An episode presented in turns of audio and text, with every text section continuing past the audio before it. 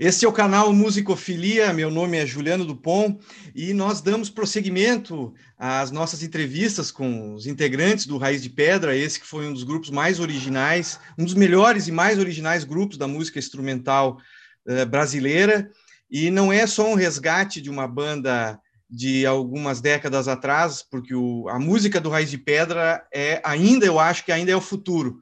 Quando a gente escuta tanta gente fazendo música instrumental, uh, às vezes ainda ligada a alguma linguagem do passado, o Raiz era muito moderno naquele momento e ainda é uma banda que diz muita coisa original e nova. Uh, Pedro Taliani é compositor, guitarrista, violonista, eventualmente cantor, e agora também escultor, porque eu andei uh, olhando umas luminárias que ele faz com com madeira antiga da campanha gaúcha, são muito bonitas, são, são estranhas também, muito bonitas. Então, Pedro, eh, obrigado por ter aceito o convite, é um prazer falar contigo aqui.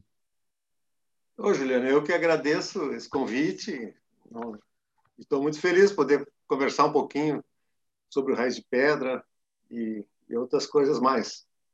Claro, uh, e sobre a tua carreira solo também, que uh, que, que, não é pequena, embora é difícil achar teus CDs, né, Pedro? Porque tu lançou muitos CDs solos na Alemanha, com, com Martin, com aquele saxofonista alemão, me lembro de um disco com ele, e outros discos, né? Sim. O, eu gravei primeiro o solo, o trabalho solo que eu gravei foi em duo com um saxofonista austríaco. Eu austríaco. morava em Viena nessa uhum. época, chamado Thomas Kug, saxofonista austríaco muito bom. E esse disco realmente ele não foi lançado aqui no Brasil. E mas eu eu tenho cópias aqui na é. em casa, porque eu acabei quando eu vim de mudança eu ainda tinha caixas desses CDs. Eu trouxe para cá. Mas eu, eu me lembro. eu, eu quero conseguir. Eu me lembro de shows que eu assisti teu no Teatro Renascença e que tinham CDs para vender na saída. Isso faz assim uns oito anos atrás, uma coisa assim. Eu era meio pé rapado, eu estava sem dinheiro, não podia comprar, porque eram Sim. discos importados, me lembro assim, mas não era só com Marte, tinha outros discos. é, o, o, só lembrando, Thomas. No, Thomas, Thomas. Tinha outros discos, tinha um outro segundo que eu gravei também lá na Alemanha, na Acoustic Music, a gravadora, que, que se chama. É, que se chama como é que é? Ao Vento, Ao Vento, Ao o nome do show, do, é. do, do CD. Eu também estava vendendo esse e eu acho que nessa ocasião que tu visse, eh, eu talvez tivesse com o do Raiz de Pedra à venda também. Não, do Raiz, do Raiz eu tenho, mas eu achava que tinha mais até. O Ao Vento tem no Spotify para ouvir. Assim, o Vento tem. O Vento tem no Spotify, eu ouvi um descasso. E ouvi também o de 2020, pelo menos no Spotify, está como data Guitarra Brasileira.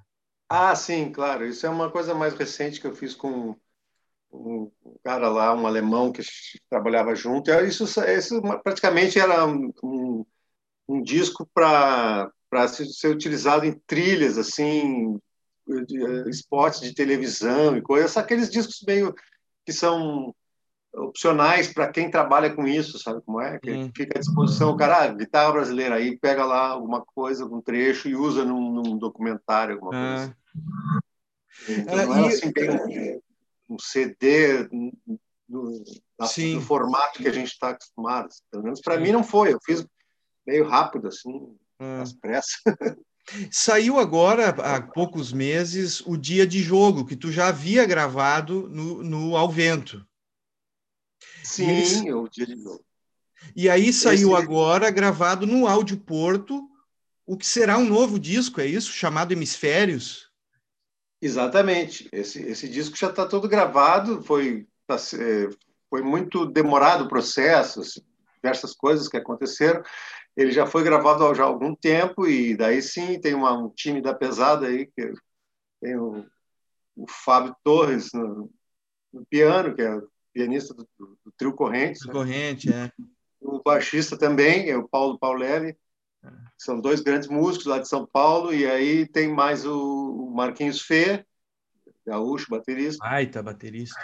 E, e, esse, e esse quarteto, então, nós gravamos dez músicas.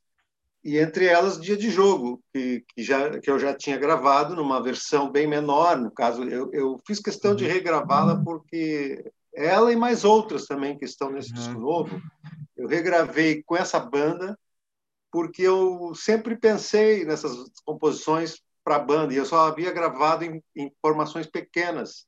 Esse disco que eu fiz na, na Acoustic Music era só um trio, ou então esse outro que eu gravei com duo e também tem um duo com um pianista alemão chamado Chris Kalk, só violão e é. piano. E então eu não havia registrado essas composições com banda, que era um desejo meu, assim. Então eu aproveitei essa oportunidade da Audioporto e regravei muitas delas que eu já tinha gravado assim. Com o Christian Gal, tu tem um disco com o Christian Gal? Tenho também um disco. Tem um disco. gosto muito, inclusive. É, tu vê, esse também eu não consegui achar, não consegui ouvir assim. É verdade, mas é, também não está no, no, Spotify. E foram muito, muito uh, poucas cópias, né? Ah. A gente, na época, gravou e praticamente vendeu tudo uh, nos concertos, né? Porque a gente Sim. tocava muito. E, e acabou. Não, eu só tenho, eu acho que eu só tenho um aqui em casa. É.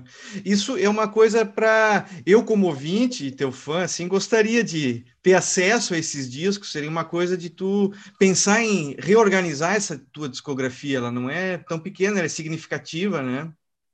Exato, sim, não. Inclusive eu, eu, eu, eu, eu penso nisso e vou ver, vou dar um jeito de ah. fazer eles é, existirem novamente aqui, pelo menos aqui, que nunca, que nunca as pessoas não, não tiveram acesso. Claro. O Christian Gal, ex-pianista, ele toca no disco do Ciro Trindade também, no Divinação. Também, ele, né? ele toca Isso. lá, é um baita do músico também. É um, é um excelente pianista de Munique. Eu, eu fiquei muito surpreso com a. Eu não conhecia o Áudio Porto, nunca fui lá, né? Então eu conheço as coisas que eu vi no YouTube e algumas coisas de disco, né? Eu fico impressionado com a qualidade da, da gravação. O dia de jogo é um excelente exemplo de qualidade né, para a gente observar, mas não só isso. Eu observei coisas tuas que estão no YouTube, no Facebook, coisa assim. Por exemplo, tu tocando no Butiá, que é um restaurante que fica diante do Guaíba, que é muito lindo. Sim. Tudo, tudo parece estar tão bem gravado, tem uma qualidade de vídeo. Também é Áudio Porto que faz esses vídeos? Não, não. Esse do Butiá foi eh, ele mesmo lá, o que é o dono lá, ele. Ah. agora não, me, me falhou o nome, mas ele mesmo que estava gravando esse vídeo com um drone. Eu vi, fiquei impressionado. É, o vídeo realmente muita qualidade, eu também, eu é. também gostei muito. E é, era, não, tem, não tem nada a ver com audioporto. Nada aí, a ver com audioporto, tá. Não. Tá. De qualquer maneira, de alta qualidade, é muito bonito, música de alta qualidade, captada com qualidade adequada e correspondente à qualidade da música, e o vídeo também. E no Audioporto, eu sei que eles. É, tu mesmo anunciou naquele show uh, de 2019 no Raiz de Pedra que se estava gravando um documentário com o Raiz de Pedra, no Áudio Porto, vocês fizeram ensaios para aquele show do Poa Jazz, né? Exatamente. E, e, será que vai sair esse documentário do... Vai, vai sair. Esse, eu tenho tido falado com o pessoal sobre isso e eles eles têm um cronograma, é mais para o final é. do ano. Eu não sei te garantir, assim, mas vai, é certo que vai sair e está ficando muito bom, tá?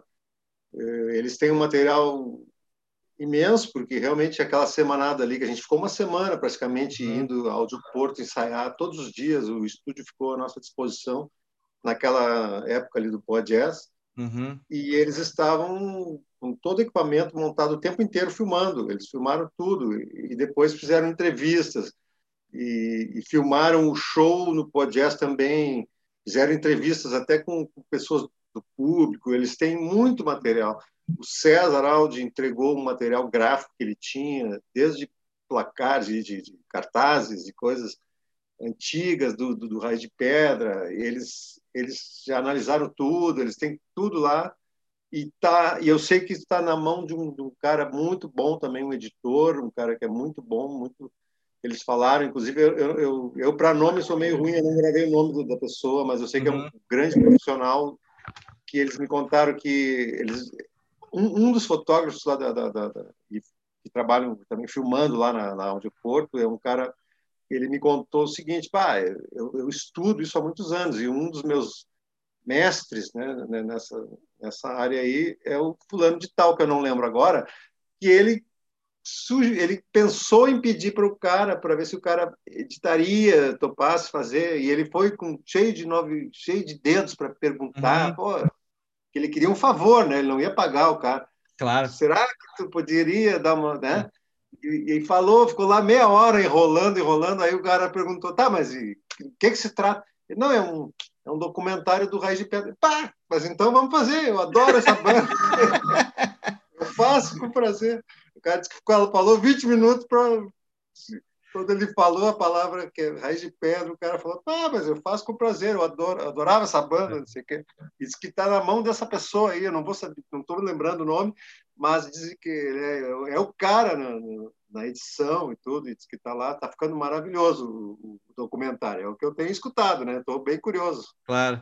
Ah, que bom, que bom, porque isso é muito, eu acho muito importante, assim, tanto o Poa Jazz ter promovido e, e buscado vocês essa reunião, foi uma coisa muito bonita, assim.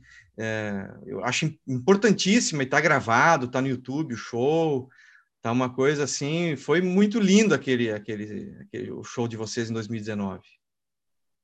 Sim, para a gente também foi uma coisa muito bacana, né? Re reencontrar essa turma, tocar esse, esse, repertório de novo, foi um desafio, né? Porque uma música, como tu mesmo falou, Raiz Pedra é uma música que ela é, parece sempre moderna, ela é. realmente não não não não estava parecendo que a gente estava resgatando um trabalho de ah. 20 anos atrás. É, a gente estava tocando aquilo, pô, mas essas músicas são, são, são uma loucura. E foi muito legal eh, reativar a banda na, naquele, naquele show ali. Foi muito bom mesmo. A experiência é ótima. A gente, eu, eu escuto, fica claro assim uma mudança do guitarrista que gravou nos anos 80 para o guitarrista, para o violonista, para o guitarrista que está gravando agora em 2020. Para ti é, re, reescutar e tocar o, esse guitarrista, talvez estranho hoje, um outro guitarrista chamado Pedro Taliani, foi um desafio? Foi como tocar quase um outro guitarrista? Hum. Olha, te, teve diferentes situações, assim, teve coisas que eu, num primeiro momento, peguei a guitarra fui lembrar de uma parte, uma coisa, e, e não achei nada. Assim. Aí fui, fui na cozinha tomar um cafezinho. Quando eu voltei, eu peguei, comecei com uma outra digitação, saiu a frase quilométrica inteira. A coisa estava gravada aqui, só botei o dedo no lugar certo. A digitação. Aconteceram coisas incríveis na, na hora de me lembrar. Tinha coisas assim que eu pensava, ah, mas essa frase aqui é uma pedreira, um troço todo enroscado. Na, na segunda tentativa, fluiu a frase inteira. Parece que o HD estava tava ali escondido em alguma parte e a frase inteira veio. Foi só eu achar a digitação, sabe, onde eu começava uhum. a frase.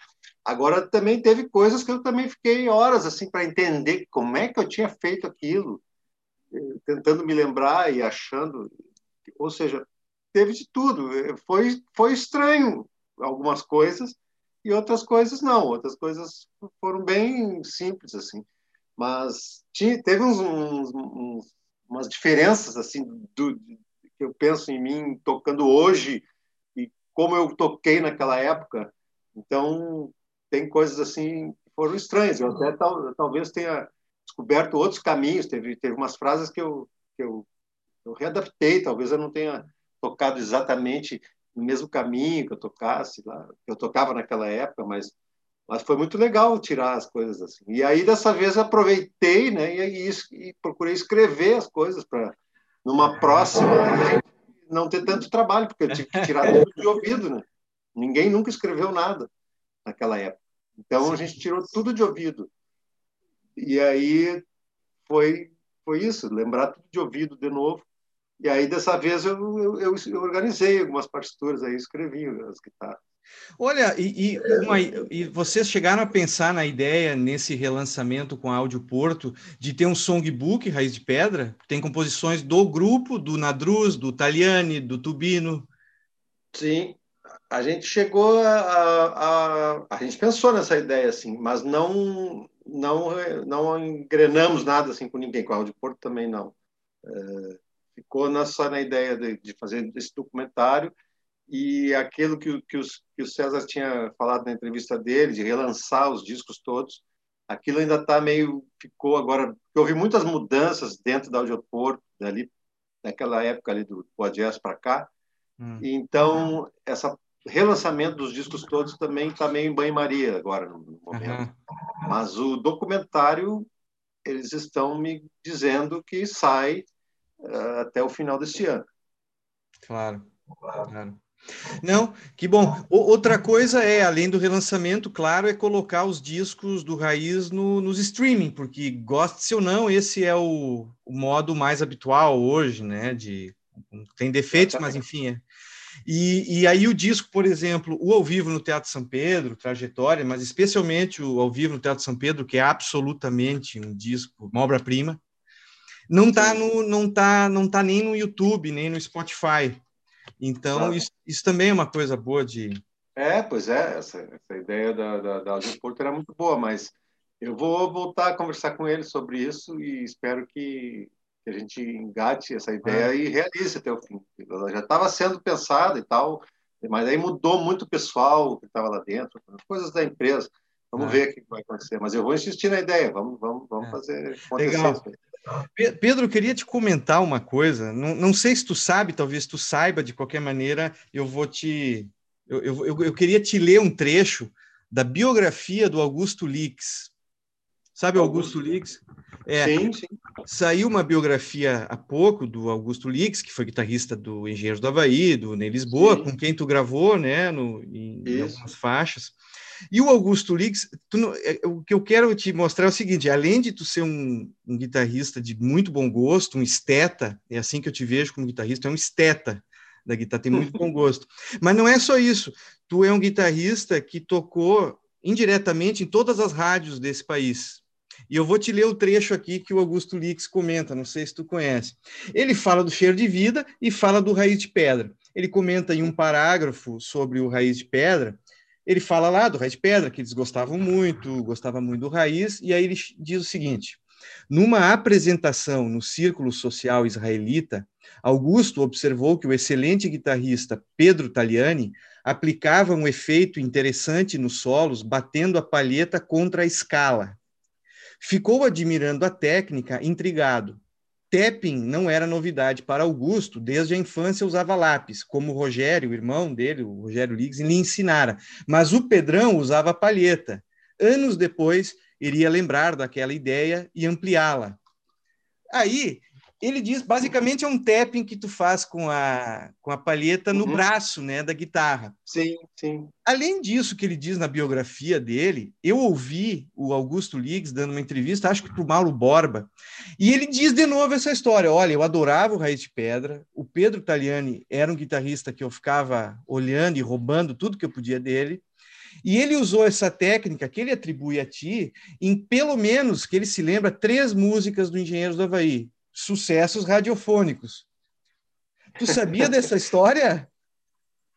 Não, não, não sabia. Eu fiquei muito contente até agora. Que, legal isso aí, né? Tu vê, saber que a gente a gente influenciou outras pessoas, né? ainda mais um guitarrista como Augusto Lynx. É. Então, eu nem sabia, não, não sabia dessa história. É. Então, não, isso eu, eu, eu usava, eu... inventava muita sonoridade. Eh, claro. O Raiz Pedra era um laboratório, né? E, e, uma das coisas que eu eu adorava fazer era justamente experimentar com, com, com sons, né? Diferentes. Aliás, todos nós gostávamos desse experimento.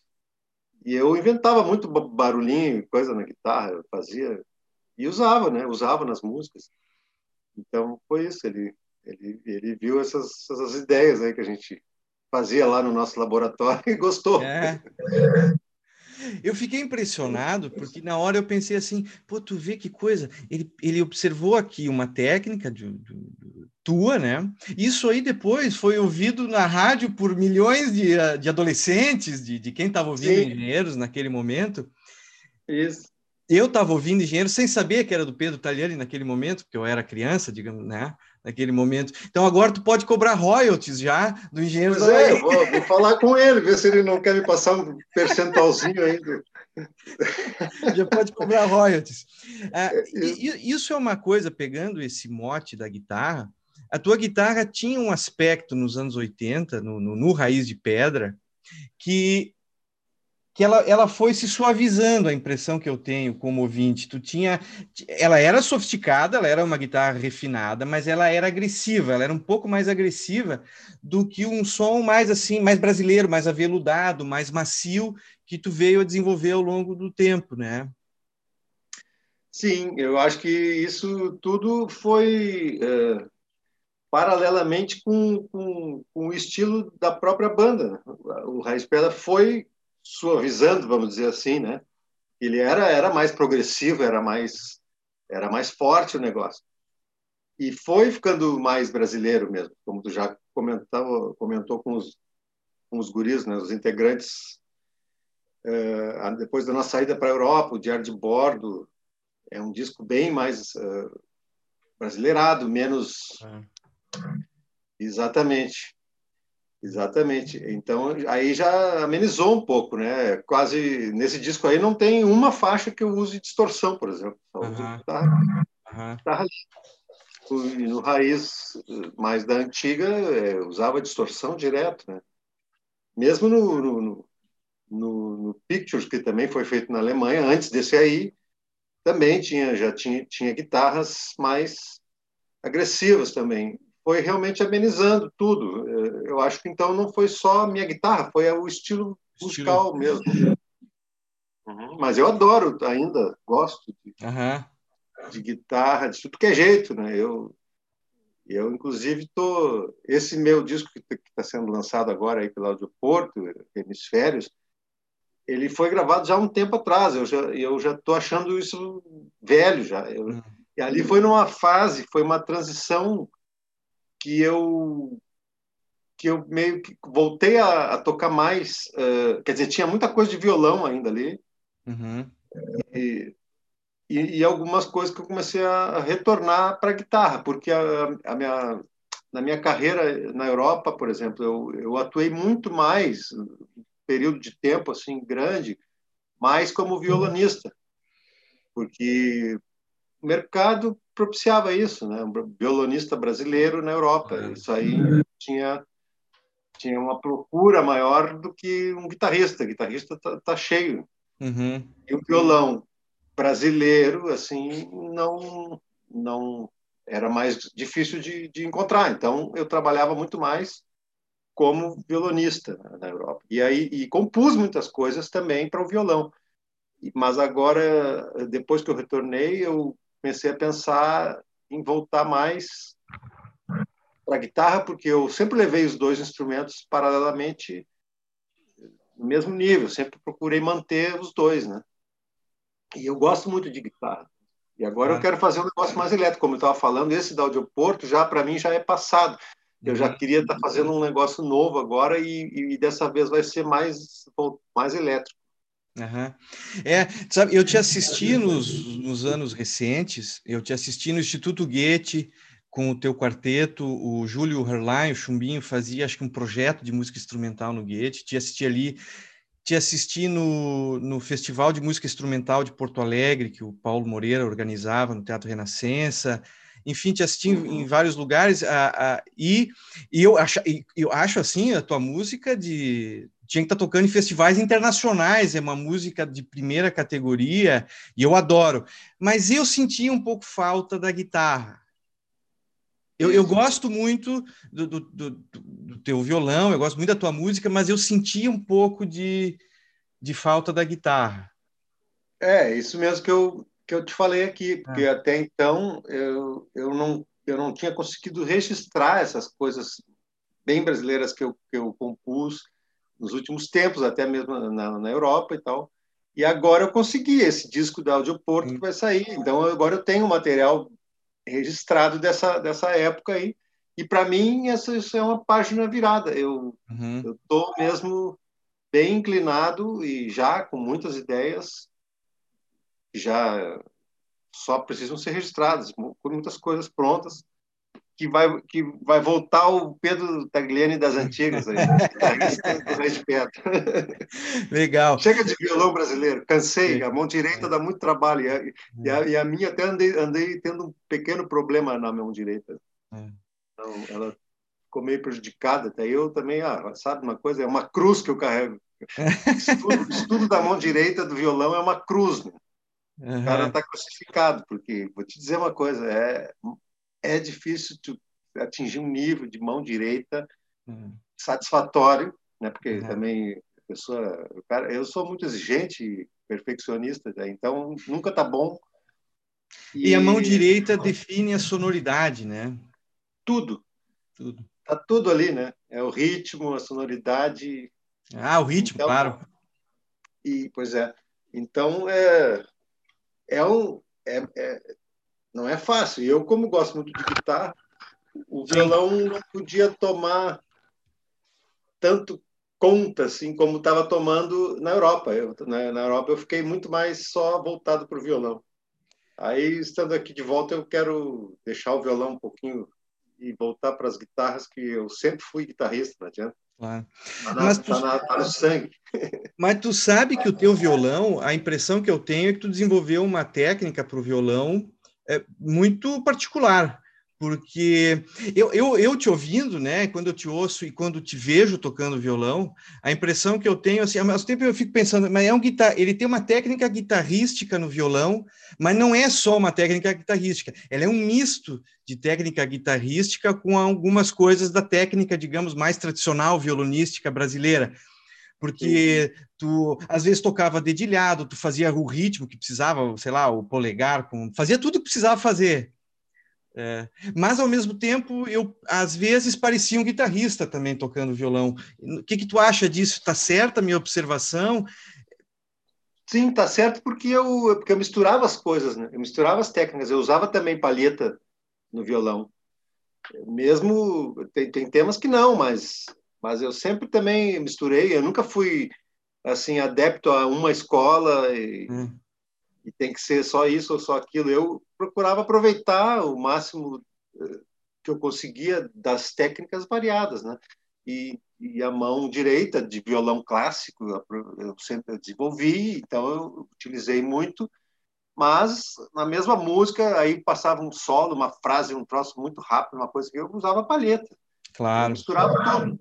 Eu sempre gostei de fazer essas saladas de fruta aí, né? Mas, é, tem um vídeo mas que eu... também respeito, mas respeito, procurando respeitar a sonoridade do ah. violão. Isso sim. A nível de som, eu não nunca quis modificar o som do violão, como eu fazia na, nas guitarras. Faço. Uhum. Mas eu, mas eu vi, eu vi concertos teus com com o saxofonista alemão com quem tu gravou, nos ah, anos sim. 90, ali tu tinha aquele violão vazado. Sim. Eu não Framework. sei. É frame, Frameworks. É, Frameworks. É uma fábrica, é uma, é uma pequena, é um luthier, ele era um luthier uhum. alemão de, de, de, violões clássicos, tradicionais. E ele desenvolveu essa ideia aí, uhum. e, e foi ele que foi o realmente desenvolveu essa ideia do vazado, que depois veio a Yamaha imitando, uhum. uma série de outras marcas, mas essa Frameworks é uma fábrica pequena e eu trabalhei muitos anos com ele. Eu, eu, ah, demonstrava é? esse instrumento em feiras de música na, na Europa toda, na ah. Suíça, na Itália, na Alemanha, em vários lugares. Ah, então tu foi, tu foi, tu foi pioneiro então no mundo com esse violão. É praticamente Basicamente, que eh, o primeiro brasileiro que comprou foi o Gilberto Gil. Ah. E, e, nessa época que o Gilberto Gil comprou, eu eu estava lá na feira de Frankfurt é, demonstrando esses instrumentos. Né? Oh, que legal! Quer dizer, eu fui um, eu fui um dos primeiros a, a ter essa, essa, guitarra por aqui. E, e, e, lá eu trabalhei muito tempo com ele. Toquei muito com esse instrumento. E ela era interessante, que eu gostava muito. Aí sim, com esse instrumento eu inventava de tudo, é. porque ela era uma guitarra, era um violão, corda de nylon, né? Uhum. Mas MIDI. Então é, eu, sim. eu, além de ter o som do violão elétrico, no caso, né? porque ela não tinha corpo acústico, mas tinha um som muito muito bom. É, a qualidade do som dela ali, plugada, assim ligada, é uma, um som muito bom, de violão mesmo. Desses que a gente vê, violão acústico plugado, é difícil de tirar um som como como, como se tira numa framework. Uhum. E ainda por cima ela é MIDI. Então eu, eu como sempre gostei de experimentar e fazer coisas com som, eu usava nessa época do Thomas Cook, esse, Thomas esse, austríaco que a gente gravou em duo, eu, eu fiz, eu preparei esse, esse CD pensando em realizá-lo em duo ao vivo no, no, no palco, uhum. mas não popei de, de, de fazer os arranjos maiores do que apenas um duo tocando. Então eu tinha inúmeras partes e, tem, e tinha sons também. Então eu, eu, usava sintetizador de guitarra, usava várias coisas. Eu tinha uma pedaleira no chão que eu ficava louco para e loop também, loop station. Eu usava, usava aquele loop, eu repetia, eu criava partes, camadas, eu ia dando camadas, exatamente. Enquanto ele solava, por exemplo, a música começava a crescer de uma forma tinha várias coisas que eu, que eu bolei para ser possível realizar no palco usando esses recursos. É. Ah, é que legal, não, também eu, eu achei muito bom também essa. Eu vi, assisti alguns vídeos, acho que era instrumental do Sesc, está no YouTube. Isso. É. Muito, muito legal. Eu, eu concordo contigo, eu acho que é difícil de. É equalizar esse tipo de violão ao vivo. Esse é, é, bom mesmo, mas eu me lembro assim de assistir o Aldi Meola ao vivo agora, poucos anos atrás, com uma porcaria. O som é. do, do, violão de nylon assim parece uma coisa que eh, não tem timbre direito, tu não define bem é. o som. Esses é violão de nylon plugado assim, com é. esses captadores peso, essas coisas assim, é, não é fácil de, de, de ter um é. som realmente de violão, aquele som bonito de violão. Não é, não é tarefa fácil. É, e, eu, e por, isso, eu, por isso que eu gosto da frame, porque a frame ela é muito, muito prática, ela é pequenininha, a gente desmonta, é. fica uma coisinha é. desse tamanho. Tem cordas de nylon, e se é para plugar e sair som eletrificado do nylon, então é melhor que tu tá carregando uma coisinha para viajar, é excelente. Sim. Ah, claro. E, e o som dela plugado, olha, dá pau e muito violão com, com o corpo de hum. acústico, tentando, precisando eletrificar o violão com, com, com o captador, né? Não adianta. É complicado. E, e o violão acústico, é, que eu vejo tu tocando às vezes, um violão mais claro, tem sete cordas, eu acredito. Tem sete. Tem sete cordas. Esse violão é de luthier? É... Daquele? eu ver. Ah, e esse violão. De quem é esse violão, Pedro? É de luthier? Como é que é? Luthier alemão. É o Roy Funkhanel, o nome dele. É lá de, perto de Dresden, no, no uhum. na Alemanha. E nessa tua abordagem, eu sei que tu está virando essa página, mas só para não perder o mote do violão, tu também, nesse caso também, como o violão de sete é muito associado no Brasil à baixaria do choro, né? Esse tipo de tradição. Sim, sim. Mas tu usa de maneira diferente, completamente diferente. Ah, sim. Eu, eh, para mim é só é uma corda a mais que está ali um recurso, mas eu não eh, necessariamente não não sigo eh, regras do estilo, por exemplo mas já segui, precisei, inclusive comecei com o de sete justamente porque no, no período em que eu toquei, que eu morava na Alemanha, eu participei de grupos de choro, coisas. Assim. Foi uma escola para mim. Tem, tem, um outro, tem outro violonista clássico que ele é árabe, ele mora na, em Munique, mas ele toca muito bem música brasileira, o repertório todo que se chama Ahmed, o nome dele. Hum. Era uma, e a gente tinha um duo, eu tocava com ele e aí ele toca violão de seis, e ele, mas ele executava assim as partituras clássicas do, do choro brasileiro e tal. E eu me encarregava de fazer o segundo violão, mas daí eu arranjava do meu jeito.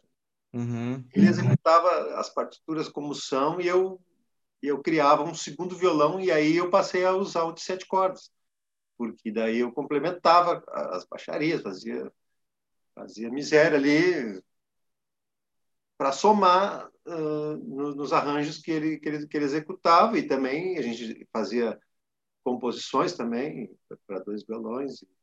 Era muito interessante. Isso foi uma escola muito boa para mim. Eu to... E aí eu toquei, aprendi muito sobre o, o choro brasileiro, coisas que eu, que eu nunca havia tocado antes. Né? Claro. No Brasil, eu nunca tinha tocado chorinho. Uhum. Tocar na Alemanha. Sim, sim. É, claro, é, ali um, um, músico brasileiro deve ser muito valorizado, né, no, na Europa, assim, né? A brasilidade é um, deve ser um elemento muito procurado, né? É, porque a música brasileira é muito difundida, né, lá fora e, e muito é, o pessoal gosta muito, né? É muito é. admirada e é uma música realmente é uma música de muito bonita, de muita qualidade, muita harmonia, muito é. ritmo, muito... quantos compositores maravilhosos nós temos, né? Claro, claro. Então... Sim, eu, eu, vi que tu tem discos com uma cantora polonesa que deve ter uma ascendência latina chamada Ivone Sanches. Isso, ela é cubana e polonesa. Cubana e polonesa, é uma mistura hum. diferente. É, é. Vi também que tem um disco com a Sophie Wegener, em que tu faz violão de acompanhamento com cantoras, né? Standards, né? Quer dizer, do cancioneiro Sim. brasileiro. Sim, nesse disco da Sophie Wegener eu também fiz muitos arranjos para a banda. Uhum. Eu tenho muitas músicas arranjadas por mim e, ou seja, esse tipo de trabalho assim de violão brasileiro, todos é, ali por Munique, aquela região, e nem mesmo só em Munique, eu trabalhei com cantoras de Berlim, por exemplo, essa essa essa Ivone Sanches era ela morava em Praga, na República Tcheca. Hum. Então eu viajava muito e sempre as pessoas que tinham interesse em cantar música brasileira e tal e que acabavam me, me descobrindo depois voltavam a me chamar para trabalhar e tal porque um violão assim brasileiro por lá não era não, não, não tinha muitos a concorrência não era grande. Uhum. Então eu, eu trabalhei com muita gente. Ficou quatro anos na Áustria e 16 anos na Alemanha. Exatamente. É. 20 anos na Europa. 20 anos na Europa. E Pedro, por que tu voltou? É uma pergunta que deve ter te feito muito, né? Mas é uma pergunta meio inevitável, é normal que essa curiosidade, né? Por que, por que tu decidiu voltar? Sim, isso é todo mundo pergunta, né? É. Mas eu vou te dizer uma coisa: eu nunca pensei em, em ficar lá para sempre. Eu tinha já como plano que um dia eu queria voltar. Eu não, eu sinceramente a experiência é incrível. A Alemanha, por exemplo, foi o país que eu vivi mais tempo. É um país maravilhoso, tudo funciona, não é essa esculhambação aqui que, que o Brasil é e tal. A gente se sente seguro, a gente é, tem muitas coisas positivas, mas existe também um pouco, não sei se talvez seja apenas de pessoa para pessoa. Eu eu nunca consegui me sentir 100% assim, sabe que essa coisa de, de você ser um imigrante, né? uhum. a, a, existe sempre alguma barreira, a língua em si é uma língua difícil. A gente fala, se vira e tal, mas é sempre uma coisa que não é satisfatória 100%. Pelo menos a, a, existe uma cobrança interna, parece que tu não fica muito. Eu estou falando de mim agora, né? Eu, claro. parece que não estava assim à vontade 100%. Então, essa, esse plano de voltar um dia foi era uma coisa que eu tinha em mente sempre. E depois de 20 anos, aí eu achei que estava chegando a hora. Uhum. Vamos voltar para o Brasil, porque e mesmo depois da minha volta, eu segui indo para lá trabalhar todos os anos, passava dois meses, fiz muitos trabalhos lá. Uhum. Mas eu, por mais bagunçado que esse Brasil seja, não adianta. A gente é, é, é o é o lugar que como se diz em alemão, Heimat, né? que é tipo uhum. é a querência, vamos dizer assim. Sim. Eu não tenho nada a ver com essa cultura de do gaúcho, da querência, não é? Mas nesse aspecto eu eu passei a dar muito valor para a querência, uhum. porque parece que tem uma coisa que, que é diferente quando tu estás no teu lugar, onde onde tu é, a tua origem, não sei. Para mim é isso. Eu, e era um plano já, como eu falei, uhum. a, a, resposta dessa, por que voltou, é isso. Eu, eu sempre tive em mente um dia voltar, e acho que 20 anos já foi bastante, né? Uhum, não, bastante, sim, sem dúvida. Mas tu falou que não tem um, não tem um pé nessa cultura gauchesca, mas eu acho que eu ouvi uma milonga no teu disco ao vento. Sim, sim, sim. Ah, eu digo um pé, claro. Não, claro não, mas um só para. Falo, como, falo só para ilustrar, acho que tem uma milonguinha ali, né? Tem uma tem, milonga. Tem, não, claro que tem. Eu, é como eu digo, eu, eu sou eu sou daqui e a gente e as, o Raiz de Pedra mesmo tem coisas do, da uhum. música do Rio Grande do Sul inseridas ali na, na nossa composições, tem muito sim. Só que eu falo que culturalmente assim, né, mais na, na questão da educação, como a gente brincava, eu sou magrinho de asfalto, né? Como é, na, época dos, na época dos cabeludos ali, Oswaldo Aranha. Ah, isso aqui é criado em Porto Alegre, nunca tive nada Agora ver. um magrinho ah, careca, tu não é mais um magrinho agora, cabeludo. Não, agora é careca, né? magrinho, agora nem magrinho, é, porque a barriga tá. Mas, mas eu digo ah, aquela coisa de, de, de contato com, com a cultura cultura do Rio Grande do Sul eu nunca tive, né? Era, a gente era magrinho da cidade. Né? Claro. Sim, uma cultura cosmopolita, uma cultura cosmopolita. Isso, e... é, sem dúvida. Mas, mas, a, mas a influência musical daqui, de alguma forma, está presente nas nossas composições também. As coisas claro. do, Rio Grande do Sul. Claro. Que são, fazem parte, né? Uma coisa da tua formação que eu fiquei muito. Não tem nada a ver com música, mas eu achei curioso, eu acho que isso vai nos levar à música. É, tu, tu, tu é o filho único, mais novo de uma família com cinco irmãs, é isso?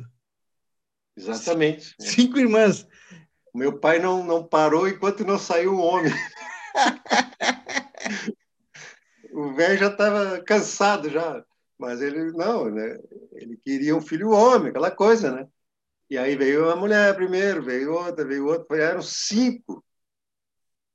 Tu, e... Quando tu chegou na adolescência para namorar, para descobrir o, o, mundo do amor, do sexo, tu já era PhD em mulher, porque cinco mulheres é uma coisa muito.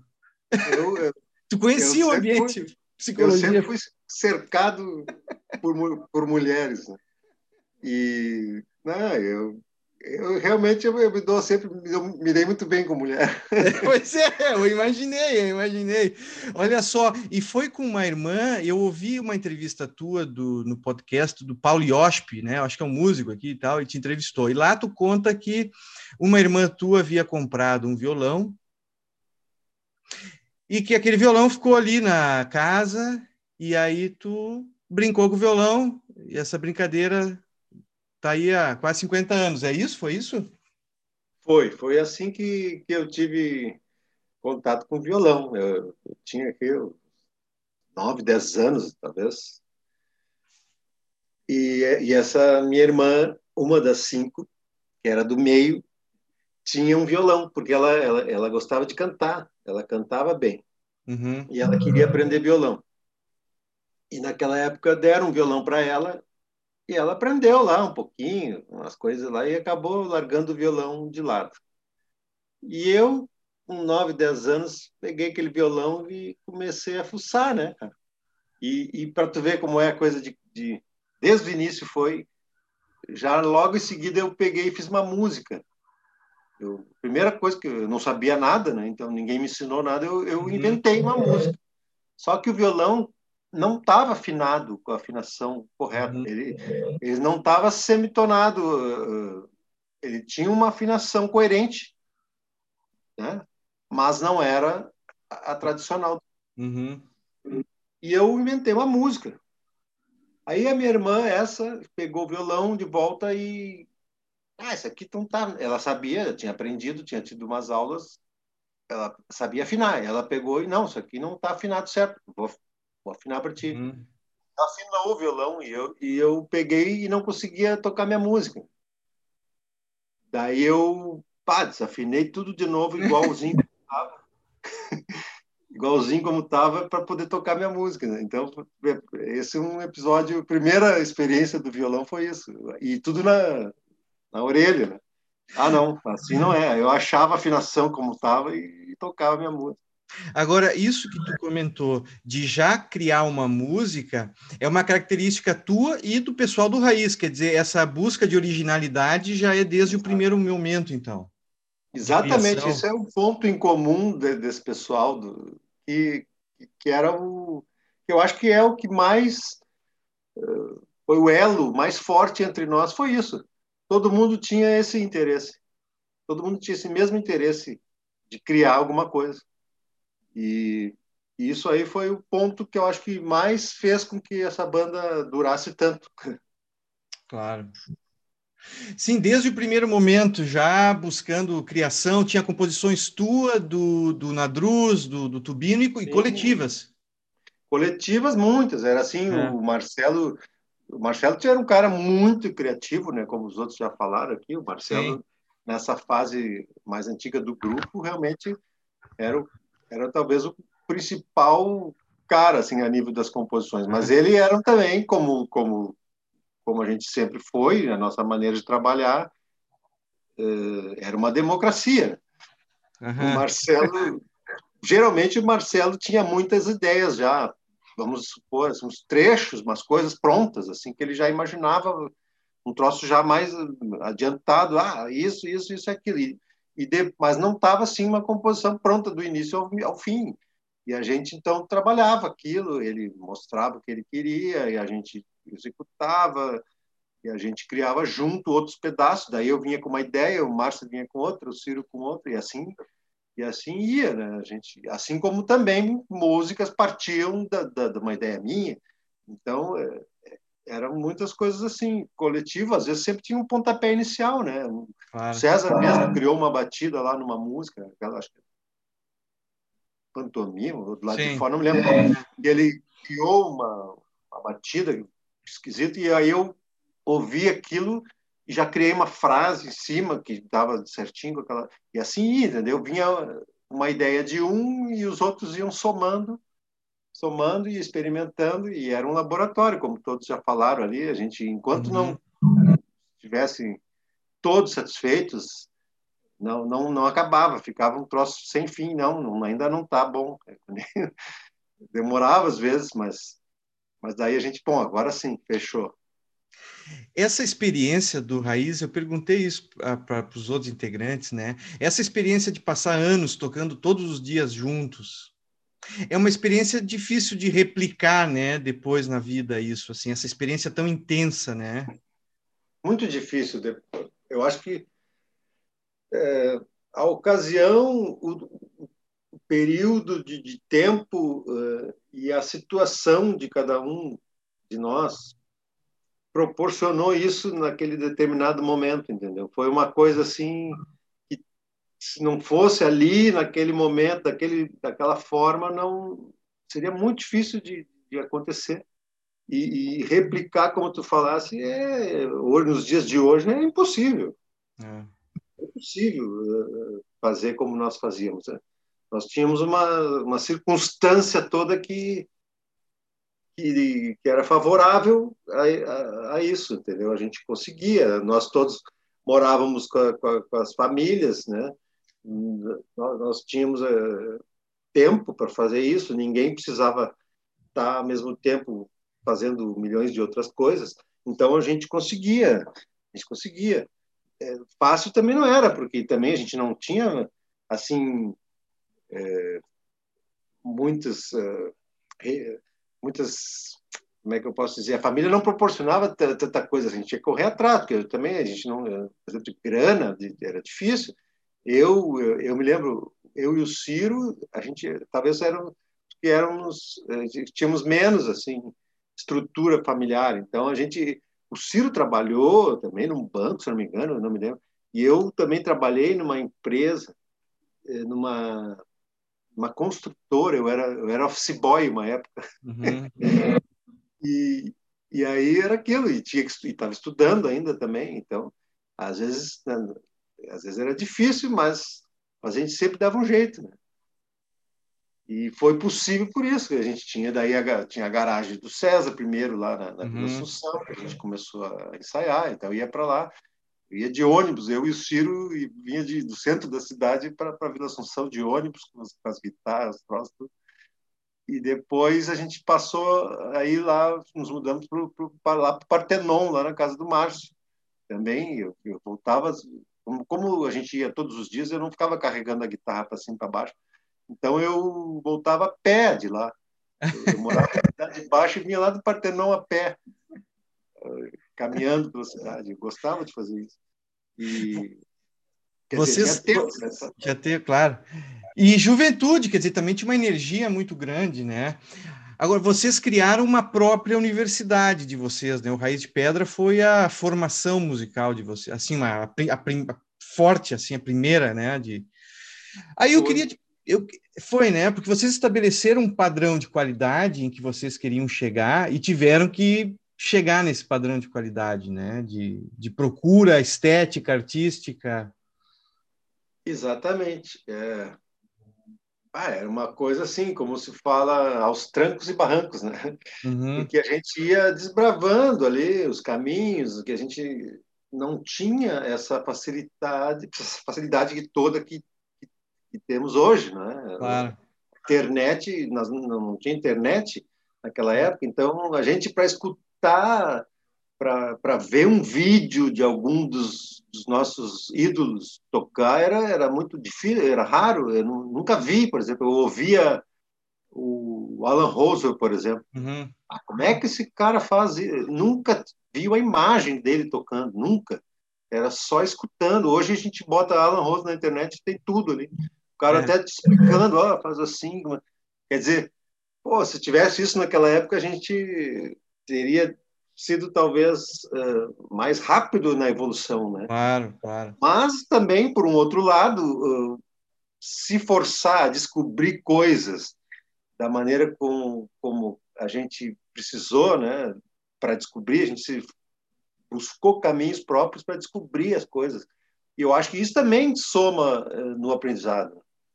Porque claro. a gente acaba, sei eu, descobrindo coisas mas, mas as barbadas, como a gente fala, a gente teve poucas, poucas barbadas. Hoje em dia está tudo aí. É, isso é uma coisa que eu comentei com, com o Márcio Tubino, com o César, com, e que era de formação, quer dizer, não tinha. Hoje tu tem estruturado o aprendizado de música popular, jazz, música brasileira, enfim, o que se quiser. Como é que foi a tua formação? Porque eu sei que tu estudou num lugar que foi meio famoso, foi famoso aqui em Porto Alegre, que era a escola do guitarrista gaúcho. Tu, inclusive, tu estudou lá e deu aula nessa escola do guitarrista gaúcho, que pelo que eu estudei, pelo que eu, pelo que eu pude uh, aprender, era ali na Barros Cassal. Exato. Como é que era isso aí, Pedro? Como é que, que, como é que era a escola lá? Não, o seguinte, uh, todos nós do grupo, a gente, acho que a primeira coisa que nós fizemos a nível de estudo que a gente considerou um estudo e foi realmente para nossa carreira foi a escola da OSPA. Ah, sim.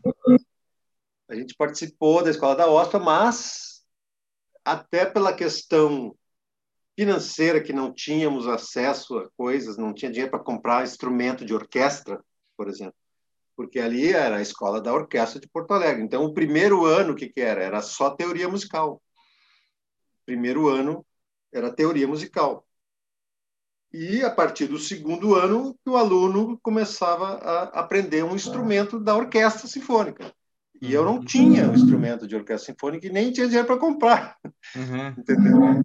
E eu, e eu me lembro que na época, eu, se fosse para escolher, eu queria aprender clarinete. Ah, hum. Mas acabei que não, não comprei nunca um clarinete, já estava também afundado já na guitarra, tocando direto, já tinha, o grupo já existia, o Raiz de Pedra e tal. E então eu não segui com a escola da ópera, eu fiquei só no, no primeiro ano de teoria, que foi o que deu uma base né, para a gente entender a coisa toda. E, e depois disso é que, já tocando guitarra, claro que eu sentia as limitações, eu comecei a buscar caminhos, né? Como é que eu vou melhorar isso aqui? Então eu tive aulas.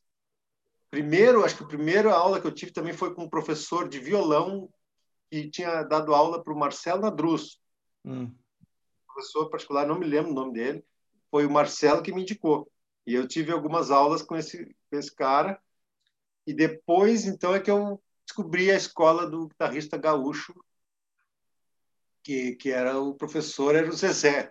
Uhum. O Zezé é um grande músico, aqueles caras também, já de família de músico, o pai dele era um grande músico. E ele, ele realmente sabia muito, né? Para a época aqui, era um cara que era o único que a gente tinha acesso assim como professor, né? pelo menos que a uhum. gurizada aqui, tanto é que ficou famosa essa escola, porque não tinha outra. Uhum. É, escola do guitarrista gaúcho. E eu entrei lá para aprender guitarra, mas eu, eu, quando eu entrei, eu já tocava, né? Eu já estava tocando a espera. Eu já tinha. E a minha escola, antes disso, tinha sido de escutar e descobrir e tal. Aí eu fui ali. Tu não tinha feito aula de violão antes ali, antes desse do que o Marcelo Nadruz indicou? Não teve aula antes? Ah, eu tive também um período pequeno que eu entrei na escola da Palestrina. Ah, Palestrina, sim. Palestrina, mas na época eu acho que sem sem ter noção assim muito das coisas, meio muito guri demais, eu entrei e escolhi violão popular uhum. ao invés do clássico. Eu me arrependo, gostaria de ter estudado desde o início violão clássico. Mas eu também não, não fiquei muito tempo nessa escola, mas eu aprendi, já sabia tocar violão e, e a guitarra paralelamente estava desenvolvendo do meu jeito quando eu entrei na escola então do guitarrista gaúcho. Isso. O Zezé era guitarrista mesmo. E aí ele me, me adiantou muitas coisas, me, me ajudou a, a, a, a descobrir os caminhos para estudar e a técnica e tal. E aí eu ali eu desenvolvi muito. Tanto é que em pouco tempo daí eu fiquei, eu me tornei professor lá de técnica nessa, uhum. nessa escola. Eu dava técnica, ele, ele dava todas as, as teorias e, enfim, harmonia, tudo, e eu, eu dava aulas de técnica. Logo em seguida que, eu estava lá, mas seguia também estudando com ele, que era, que era, que era professor, né, o Zezé. E ele realmente foi uma escola boa, porque eu, ali a gente descobria muito e ele sabia muito e ele também ele, ele esclarecia muitas dúvidas, né? Era um cara, era era a internet de hoje, era o Zezé. era o Zezé. E tu sabia ler ou foi na escola da OSPA que tu aprendeu leitura? Ou tu já tinha noção de leitura, assim? Não, na, na escola da OSPA que a gente aprendeu a teoria musical, né? E uhum. ali a gente aprendeu a leitura e tudo. E daí dessa, claro, na palestrina também, eu, eu uhum aprendi e depois logo em seguida eu fazia paralelamente em casa eu era muito fissurado então eu por exemplo aquilo que o César comentou na entrevista dele uhum. os métodos que apareciam pela cidade que passava de mão em mão fazendo xerox uhum. eu, eu, eu logo me dei conta que o violão popular não era o melhor caminho para mim e eu comecei a estudar por exemplo métodos do Abel Carlevaro, claro. técnicas do violão clássico, entendeu? Uhum. Da mão direita, da mão esquerda, tinha três volumes. Eu me lembro que eu tinha esses três volumes da mão é. direita, uhum. três volumes da mão esquerda. São, são quatro, são quatro. É, quatro, acho quatro, que é quatro. Então eu, eu estudei esses métodos, né? Ou uhum. seja, o que se aprenderia ali numa escola a nível técnico e tal. Eu, eu, eu passou por mim o método, eu parei ali para estudar. E aí tem exercícios que são considerados importantíssimos, né? Realmente desses desses métodos aí para a escola do, do, violonista. Eu, graças a Deus, eu tive acesso a esses exercícios. Hoje, então, hoje tu, tu, tu, tu, dá aula, Pedro. Tu dá aula de violão e guitarra. Dou, dou, dou aulas também. E mesmo na Alemanha eu dei muita aula também. Uhum. Só que na Alemanha é o seguinte, o que mais aconteceu, como eu te falei, como eu estava muito já solicitado a trabalhar com música brasileira em diversos grupos, eu, então eu toquei muito por lá. E aí o que aconteceu foi muito, muitos casos de, de músicos profissionais, guitarristas, violonistas que que daí fazia uma espécie de, um, de, um, uma clínica, sabe? Uma, uhum. não era uma aula que eu marcava aulinha semanal, eu fazia um encontro assim e o cara tinha seis meses para estudar. Uhum. Era um workshop assim. Uhum. Coisas já de músicos profissionais que, que, que, que, às vezes eles queriam esclarecer coisas da, da, da, da música brasileira, do, do uhum. ritmo, enfim. eu, eu dei muita aula para músicos profissionais lá na Alemanha. Claro, claro. E sim, hoje tu dá aula particular e aula em escola também.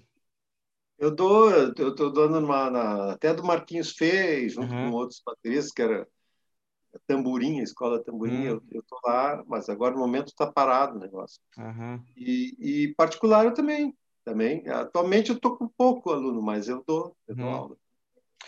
Uh, sim, uh, e uh, eu, eu vi também que no início do Raiz, o Marcelo Nadruz e o Aníbal Carneiro tocavam guitarra, né? E tu teria entrado com um violão de 12, é isso?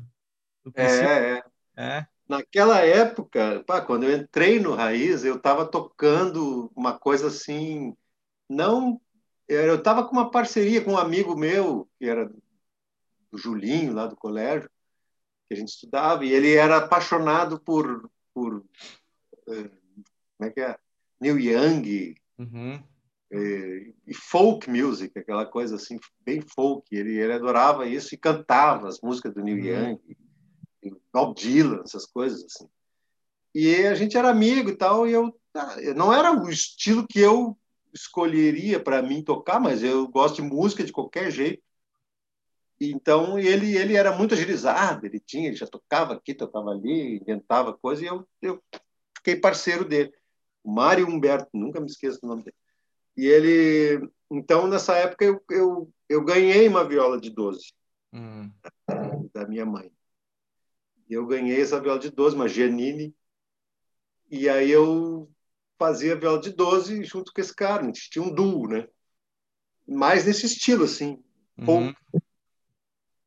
E daí um dia eu, eu conheci o Raiz de Pedra num, num festival que teve na, na escola do IPA, uhum. faculdade ali do IPA. Teve um festival do, do IPA. Uhum. E eu acho até que eu toquei também, toquei lá com esse duo, o Mário Humberto, esse aí. Essas músicas folk. Até a gaitinha de boca eu usava também. Uhum. E aí eu vi, mas daí eu assisti o show do Rei de Pedra. E aí eu pensei, ah, é isso aí que eu quero tocar. eu, aí que eu esse folk aqui que eu estou tocando não tem nada a ver comigo. Aquilo ali tem. Uhum. Eu gostei demais do que eu ouvi, assim. Aí, naquela ocasião, eu conheci o Paulo, irmão gêmeo do César. Uhum. Ele, muito agregador como é, já me convidou. Ah, vai lá em casa ver os ensaios da banda, não sei o quê, vai lá. Aí eu fui, cara. Eu fui no fim de semana para conhecer, ver de perto eles ensaiando, porque eu adorei ver o que eu, eu vi lá. Né? Era, naquela época era o Aníbal o Tarneiro de guitarra, o Marcelo de guitarra também, eram duas guitarras, baixo e bateria. Eu acho que tinha um flautista também, o bote. Hum. E eu e eu pirei, eu ouvi aquilo e pá, é por aí, é isso sim. Aí eu fui lá, comecei a ir nos ensaios, comecei, fiquei amigo de todo mundo e logo em seguida daí eu estava na banda, entrei na banda e aí realmente, como tu falou, o Mano estava começando a tocar violino. Ah, sim. Estudava violino nessa época.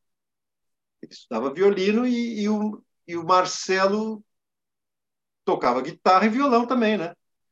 E daí ela, a, a banda ficou um pouco mais acústica. Logo no, no momento em que eu entrei, ela ficou bem menos elétrica, porque, uhum. porque eu comecei com a viola de 12, realmente.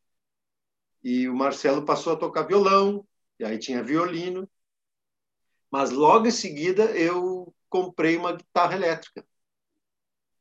E daí então comecei a, a tocar viola de 12 e guitarra elétrica na banda. Eu uhum. assumi as guitarras, o Marcelo ficou com os violões, né? O violão mesmo. Ele até deixou a guitarra de lado, passou a tocar violão. E nesse início do Raiz, tu tinha o quê? 18 anos de idade? É, por aí. 18 anos por aí. E o que, o que, que tu estava ouvindo? Porque se não era o folk que tu estava tocando, o que, que tu mais ouvia na adolescência, assim? Qual era o som da adolescência? Cara, nessa época eu ouvia muito rock também. Uhum. Eu, eu, ouvia essas, eu ouvia esses folks aí também que eu tocava, mas eu ouvia os rock, as bandas, bom, Led Zeppelin, Zeppelin aqueles Black Sabbath, de Purple, essas coisas, eu ouvia, mas eu não tinha guitarra elétrica. Uhum. Eu, eu, eu, gostava, eu ouvia tudo, e, e também gostava da, da, a guitarra me chamava a atenção sempre, até, até o latino, o Santana, quando apareceu, uhum. aquelas coisas, eu sempre estava ligado na guitarra, mas eu não tinha, eu tinha violão e viola de 12. Então eu estava fazendo aquilo, até o momento que eu vi os, os guris ali do Raiz tocando aquelas duas guitarras no palco, aí eu pirei, aí eu conheci eles e consegui, consegui comprar uma guitarra, daí aí sim, aí eu passei a tocar é, guitarra bastante, bem mais, aí a viola de 12 foi ficando de lado, e, e, também dentro do Raiz aí eu passei também a escutar coisas que eles também me, me, uhum. me mostraram, né? Eu, por exemplo, eu não conhecia o Teatro Tool que eles escutavam, e, e aí, claro, aí depois as grandes bandas, os Gênesis, Yes da vida, isso aí a gente foi junto, Rush. Uhum.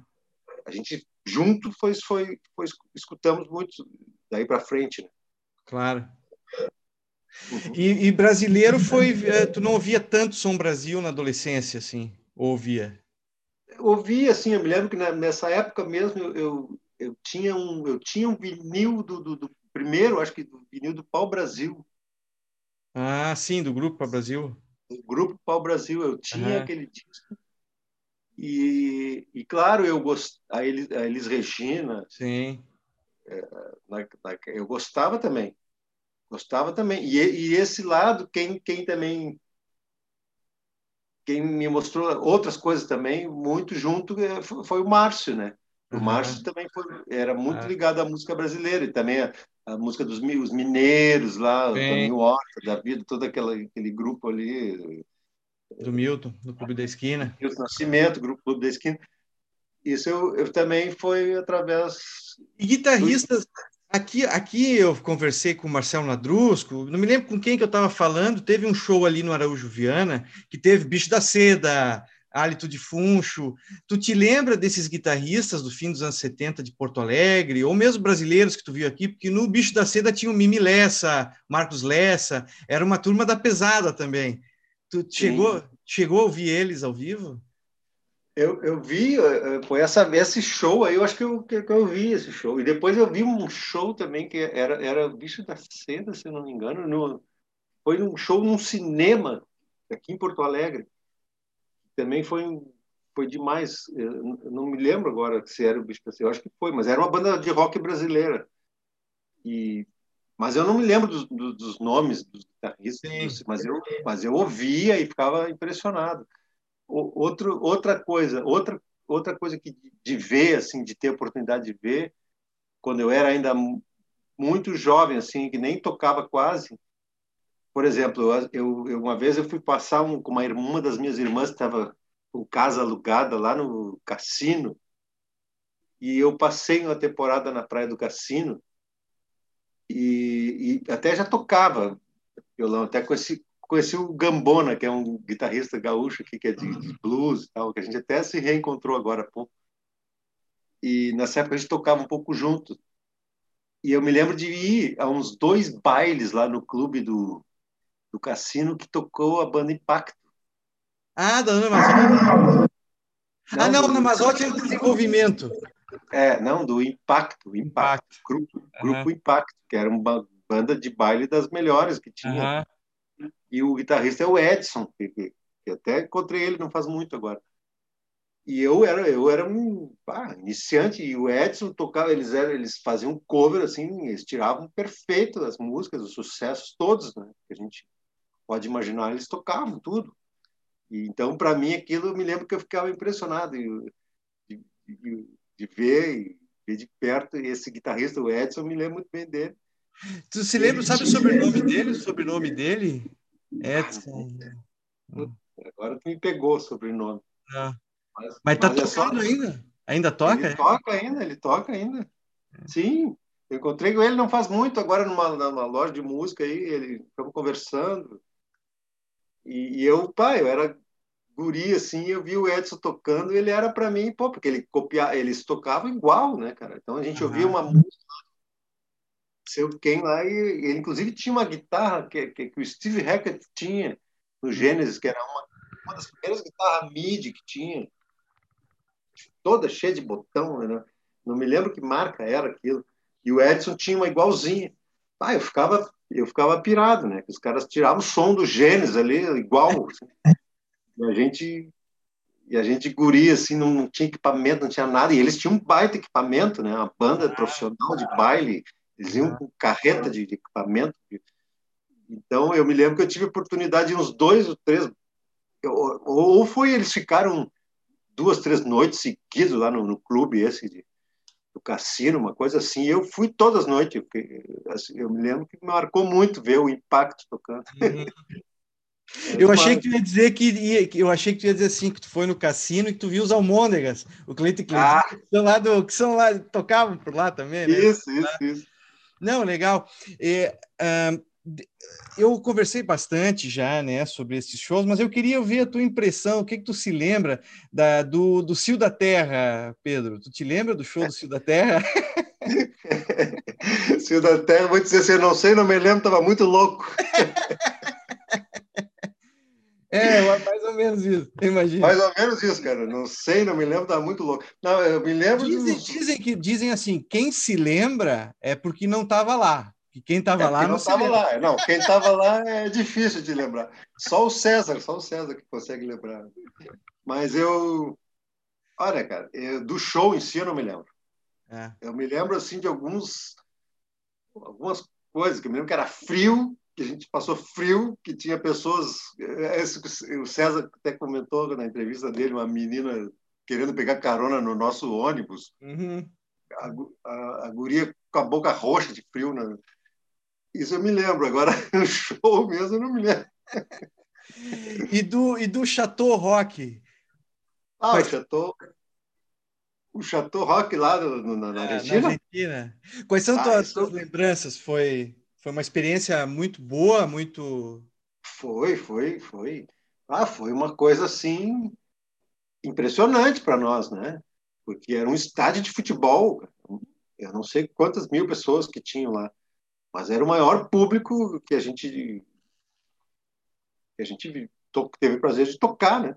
Uhum. Nunca, nunca, tinha tocado num estádio de futebol. E era um era um festival de rock no caso, mas tinha bandas de, de, tinha três, quatro bandas do Brasil, né, cara, Paralamas, Blitz, nossa, e aí, aí tinha Fitopaz, tinha Pedro Asnarta, tinha um monte de gente boa, e, e a gente, pô, lá no meio da, da, daquele, daquelas férias, a gente ainda era bem gurizote ali, né, e, mas já tinha um som bem elaborado, nós tinha a nossa, nossa música estava bem bem desenvolvida aquelas nossas ideias, nós estávamos bem fechadinho, tocando bem e tal. Chamou atenção, tanto é que, que foi até destaque lá, né? lá na Sion. E do Festival de Águas Claras, tu tem uma lembrança boa do, do show? Ah, esse também, só me lembro do, do barro. Eu me lembro do Raul Seixas, cara. O Raul Seixas na recepção do hotel que nós estava tentando uhum. Tava ele lá sentado, lá falando, não sei o quê. Eu, eu, vi o Raul Seixas de perto, lá nesse, nesse, nesses Águas Claras. Né? Eu nunca tinha chegado perto do Raul Seixas. E, e aí, Gilberto Gismonte, uhum. é, até o. É que é? O João, o João Gilberto tocou. Sim. Sim. Tem, tem imagens desse festival, acho que num documentário é. que saiu no Netflix tem um pouco, é. Sai. Sim. Só que era aquela coisa, né, cara? A gente, foi o azar do tempo, né? Que choveu e era uma fazenda lá em Águas Claras, lá, um troço virou um barral, um Woodstock brasileiro. Uhum. E mas a gente aguentou lá o que deu e, e conseguimos tocar. Não, não, tinha um público maravilhoso porque estava todo mundo. Sim. Não foi um festival muito bem sucedido esse que a gente participou, uhum. por causa do tempo. Mas mas tocaram grandes nomes e a gente também tocou. Claro.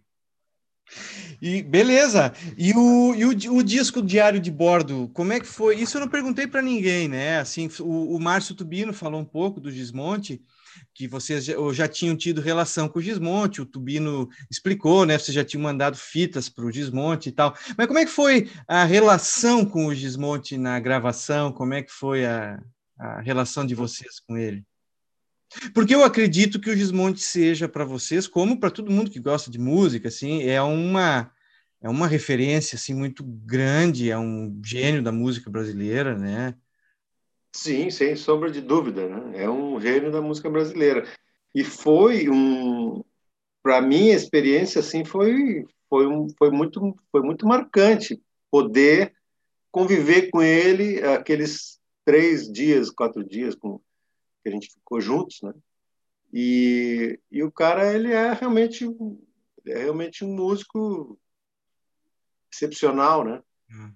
E ele foi muito paciencioso, simpático. Ele ele fez questão de, de, de colocar ideias dele. Ele ele não quis apenas Sim. Tocar. Ele ele fez questão de, criar ideias juntos, mudar alguma coisa, dar palpite, sabe? Uhum. Todos bem aceitos, lógico. Imagina, posso dar um palpite? Pô, será que ele pode? Claro, né? Por favor, né? Dê o palpite que quiser. Então ele se soltou, ele gostou porque a gente estava totalmente na dele, assim, né? Ele curtiu, ele, aí ele deu muita ideia, falou, mostrou coisas e, e somou nos arranjos, né? Algumas coisas também. Claro. A gente já tinha, logicamente, as músicas elaboradas, né? E, mas ele somou algumas ideias. Ele, e como a gente é acostumado a vida inteira a trabalhar dessa forma, que um vai lá e mete o bedelho e muda alguma coisa, então os nossos arranjos pré-estabelecidos para o Egberto mexer alguma coisa não, não, não foi absolutamente nenhum problema. Né? Pode é. mexer o quanto quiser. O Gismonte aí, foi, foi um raiz de pedra, ele foi um raiz de pedra. Ele foi um raiz de pedra no processo, ele foi um raiz de pedra. Porque ele entrou junto, deu palpite, fez questão de, de mostrar alguma ideia e tal, e a gente. E, e aí trabalhar com ele foi legal, né, cara? De ver a forma com, com, como ele como ele, como ele cria. Ele teve momentos que ele ficou criando um negócio. Então, ver o cara criar, assim, na hora ali, uma ideia, aí já, já escrevia lá para o baixista uma linha, ficou, ficou lindo o que ele fez ali. E foi um, foi um prazer né, imenso. Depois, no estúdio mesmo, a gente gravou junto, tocando todo mundo junto. Era, era, não tinha essa de editar, ou coisa assim, uhum. separada. A gente tocou todo mundo junto, né? Vai de um, de um estúdio que a SM usa para gravar. Uhum. Bauer Studio, lá, se chama. E, então foi uma experiência excelente. E aí criamos coisas juntos também, fizemos. Foi um, foi um momento muito legal, cara, com, com o Gismonte. Pena é. que ele não, ele não não tocou nada de violão também, porque ele estava ele estava excursionando, ele estava indo para um país, não sei qual, onde que ele ia, ele ia, ele ia tocar concertos com violão e orquestra. Uhum. E ele peças dele, que ele arranjos dele. Mas ele daí com a gente ele só atuou no piano, né? Mas uhum. mas foi incrível, eu adoro ele tanto num instrumento como no outro. É, claro, não. E é um disco maravilhoso, o Diário de Bordo, né? Também é outro disco assim, uma obra-prima, né? O, assim, eu considero o Diário de Bordo e o Ao Vivo no Teatro São Pedro obras assim de uma excelência. São, são, são os dois que eu considero também os, os discos mais ah. mais assim, assim, marcantes assim do Raiz é. Pedra. E são fases bem diferentes, né?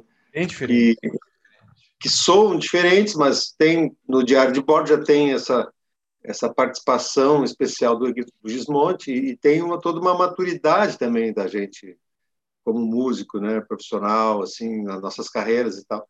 E tem muita coisa também, é, eu acho que é bem mais puxado para o Brasil ali, né? Claro. O experimentalismo, aquele todo do ao vivo, já, já não é mais tão presente. Ele é, ah. Existe teses experimentais também, mas mas soando bem mais brasileiro. Então tá, Pedro, olha, uh, te agradeço, queria te agradecer essa entrevista, conversar contigo. Para mim é um prazer, uma honra falar. Te admiro muito como músico, sou um fã do Raiz de Pedra. A música do Raiz de Pedra é muito importante, é uma música assim, como eu disse, do, do futuro ainda. É, e agradeço pela música que vocês deram ao mundo e quero te ver no palco também com o teu quarteto, porque é, uma, é um bandaço, assim, né? É uma banda de arrasar quarteirão o teu grupo. obrigado, obrigado. Pô, assim que puder, vamos estar na, na ativa novamente, né? Também estou, assim como todos, né? É. Com certeza ansioso para voltar ativa, poder tocar para o público, né? Claro. Que é o que a música tem, né, para oferecer é isso, aquela a, a, troca de energia com o público é muito importante. É, é ali que eu acho que o, que o músico, o instrumentista se se realiza, né? Quando existe essa troca, né? Ficar tocando assim sozinho ou, ou em lives na frente do telefone não é a mesma coisa. É. Quando se tem um público presente é muito mais bacana. É. Eu assisti... Espero em breve poder estar tocando aí, aí a gente vai poder se encontrar novamente e tu vai ah. poder escutar aí, tranquilo. Eu assisti live tua tocando Pat Martini no espaço 373. 373, né? Ficou muito bom, né? Ficou, foi, ficou e a qualidade excelente também de som, tudo. Ah, pois é. Assist... Foi, foi justamente quando começou essa, essa é. pandemia. É, eu tava, tinha iniciado com esse com esse projeto do, de, de fazer fazer um som uh, tocando Pat Metheny, né, que é que é um dos meus as minhas referências e, e como todo mundo sabe muito bem, os grandes guitarristas do mundo. Né? Ah. Assisti eu... uma, uma live tua no, num lugar que eu não conhecia, que é Confraria do Som, uma coisa assim. Tu gravou um. Ah, sim, sim, sim também, aí com o César também na bateria, Nico Bueno no baixo e o Luiz Mauro Filho, né? No, o Luiz Mauro Filho, exatamente, é. Tocamos ali em quarteto, aí tocamos aí, ali foi mais foi, foi mais músicas minhas mesmo. Sim, tocou um pet ou outro ali. Toquei, Só que, é. claro, é. é, fica bom, é bom de ver, dá essa oportunidade de registrar um trabalho teu em vídeo, mas não é o show ao vivo, claro. Não, não é. é, não é. É, é diferente, né? É, é diferente. Porque eu gosto muito e acho que todos os, os músicos devem concordar comigo que quando se toca para um público é, é, é, mais interessante, muito mais legal. Pedro Taliani, muito obrigado. Agora sim, vamos encerrar. Obrigado, obrigado pela música que vocês criam e espero te rever em breve. Espero que, que essa, essa, essa epidemia passe, que a gente possa ouvir música ao vivo. E eu quero ouvir a tua música, quero te encontrar. Obrigado, tá, Pedro? Oh, não, não por isso, cara. Eu, eu que te agradeço pra, por esse bate-papo aqui, muito bacana. Legal essa tua iniciativa. Eu também te parabenizo por isso. E segue, segue aí fazendo isso aí, entrevistando pessoas, contando as suas, as suas carreiras, que é muito interessante, né? A gente às vezes não imagina as histórias que tem por trás, né? De, um, de uma banda, de uma coisa. É bem bacana poder falar um pouquinho, assim, das entrelinhas ali da, da nossa trajetória. E eu te agradeço muito, Juliano. Tá? Obrigadaço e aquele abraço aí. Vamos ver se a gente se encontra em breve. Não tá. Obrigado, Taliane. Até, a, até o encontro. Até a próxima, cara. Tchau.